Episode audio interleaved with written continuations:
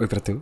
Aqui é o Anderson Rodrigues, seu cineasta do coração, pai de Dona Margot Rodrigues, que aliás fez muito sucesso nos stories nesse final de semana passado, por conta de umas fotos que eu fiz com ela. Coisa mais linda da minha vida. E estamos aqui com mais um podcast. É, quero dizer que escrevi toda a pauta e estou falando agora, exatamente 8 da manhã deste dia 15.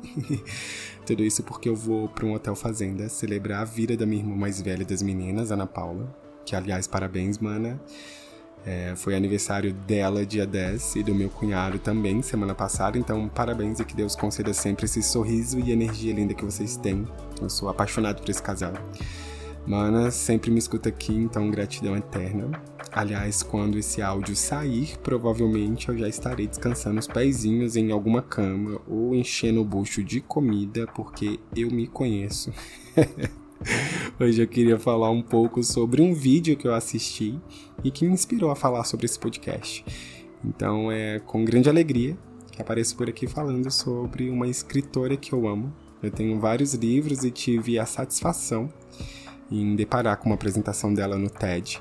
Então, sem mais enrolação, meu nobre tripulante, simbora para mais um áudio. Então vamos lá. Áudio de número 43, take 1 e gravando. Queremos saber o que vão fazer com as novas invenções. O perigo de uma história única ontem, 14 de outubro, né? Eu estava separando algumas coisas no meu quarto pela noite. E aí eu dei play na nova música da Adele. E que música, hein? Ouvindo repetidamente aqui no meu quarto. E aí deixei o note ligado, tocando a música pelo Spotify, comecei a separar algumas roupas, analisando o que, que eu ia levar, né, para esse descanso de final de semana. E depois de finalizar o que eu estava fazendo, eu dei de encontro com a mensagem de uma cliente minha. Eu coloquei, eu sempre deixo o WhatsApp web, né, no note. E ela me enviou uma palestra aquelas do TED. Eu não sei nem se é assim, não sei nem se é assim que se pronuncia, então, mas acredito que seja. E eu não sei se vocês já ouviram falar, né?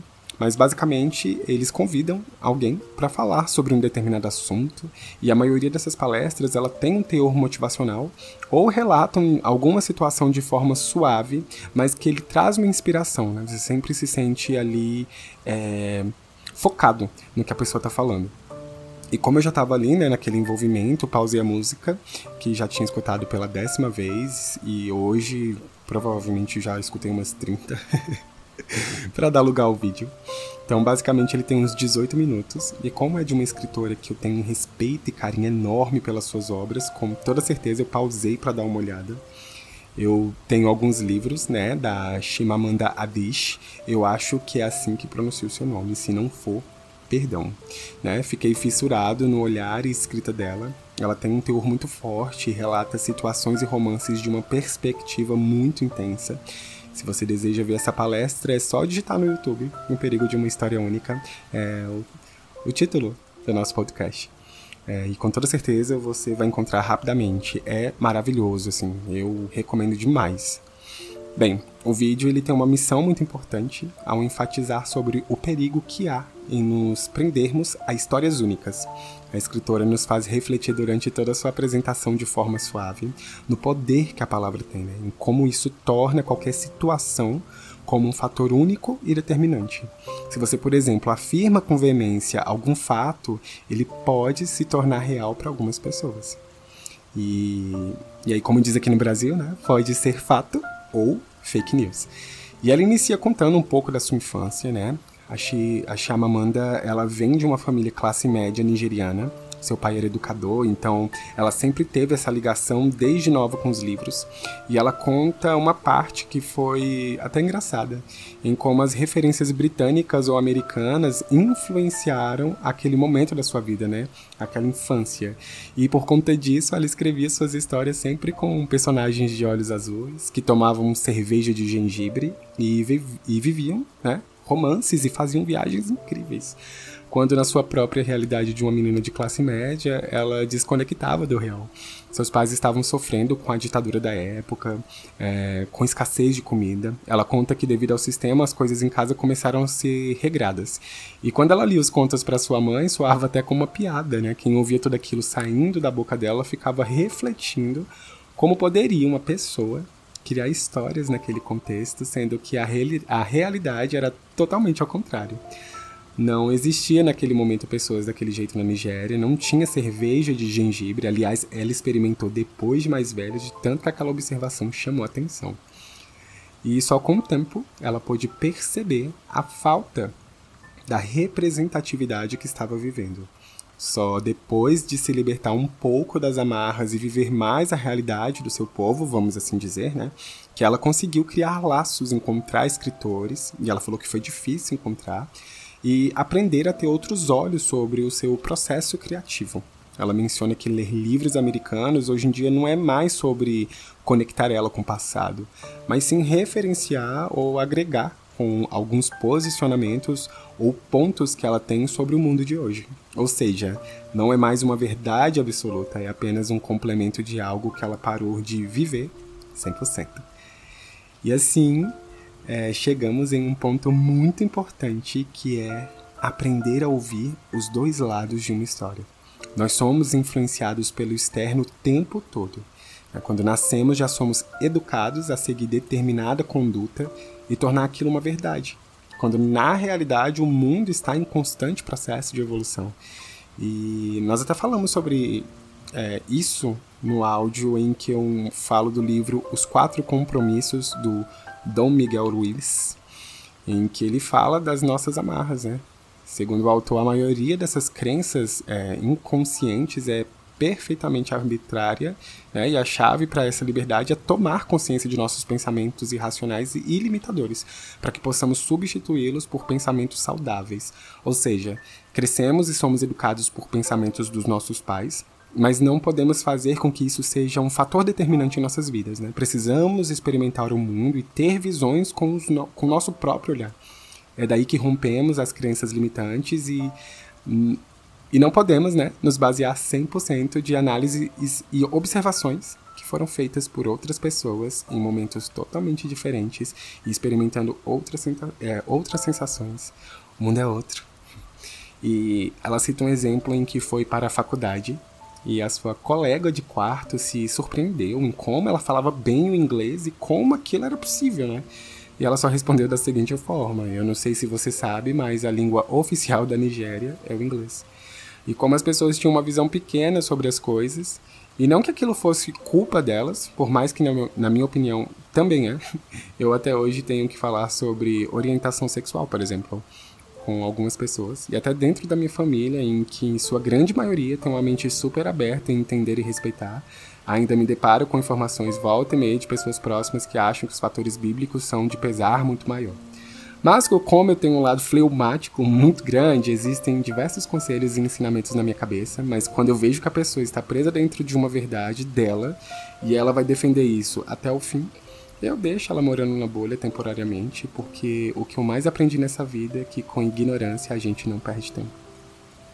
E a verdade, meus tripulantes, é que histórias são importantes para entendermos um pouco do passado, mas elas não podem nos deixar cegos e certos de que aquilo foi realmente o lado verdadeiro. A Chamamanda menciona várias vezes em que observássemos pelo ponto, se nós, né, observássemos pelo ponto de vista de outra pessoa, Todas as coisas que aprendemos pela história dos livros teriam outro final. É, por exemplo, se nós fôssemos entender a história do Brasil pelos índios colonizados, teríamos uma visão totalmente diferente do que é contado pela Igreja Católica e os livros, das, é, e os livros de história. Então nunca podemos vedar nossos olhos para entender outros contextos. E tudo isso só conseguimos através das vivências de buscar referências e aprender com novas culturas. Em uma parte da palestra, ela, ela fala que a forma como ouvimos, sem conhecer, é aonde criamos, né, onde nós criamos padrões. E a história ela pode contar a vida e a luta de um povo, abraçar culturas específicas ou romantizar quem não deveria, mas ela também pode ser um ponto de reparo, ser capaz de aumentar visões e permitir que vozes que foram caladas por um tempo tenham finalmente a oportunidade de contar sua versão. E em um exemplo que ela, que ela coloca, quase no final da sua apresentação, ela menciona o caso do John Locke, em 1561, que ao visitar o continente africano pela primeira vez, descreveu as pessoas exatamente assim. Eles também são pessoas sem cabeça que têm sua boca e seus olhos em seus seios. Depois de escrito e outras pessoas repetirem né, as suas palavras, aquilo acabou se tornando uma verdade para vários povos. E muitos até hoje perpetuam a imagem na cabeça sem ao menos conhecer, né? Perguntar ou pesquisar sobre o povo africano, traços relacionados ao que John Locke descreveu. Tudo isso acaba criando um pré-conceito dentro de nós sem percebermos. Por isso precisamos entender de fato como as coisas são contadas, quem as contam, quando contam e quantas histórias vieram a partir disso. Precisamos parar de repetir esse tipo de situação para que as pessoas se sintam mais livres. Estamos em séculos modernos. Neste momento, somos o futuro. Temos acesso à informação, temos pessoas se sentindo mais livres. Se hoje existem pessoas dando a cara e falando mais sobre as lutas, é porque o tempo e a maturidade no olhar é, do outro permitiu esse acesso.